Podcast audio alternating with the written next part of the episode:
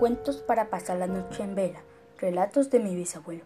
Hace mucho tiempo, Ofelio iba por las calles de Tesalia, borracho, cuando se le atravesó un perro.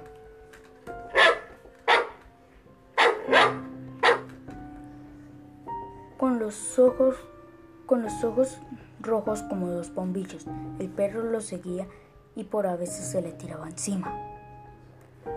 Entonces mi bisabuelo Ofelio sacó la peinilla y le cortó la cabeza, pero el perro lo seguía.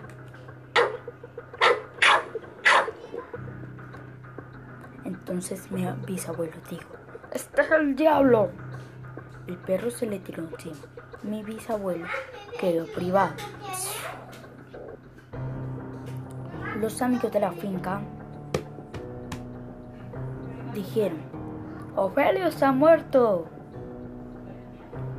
un amigo,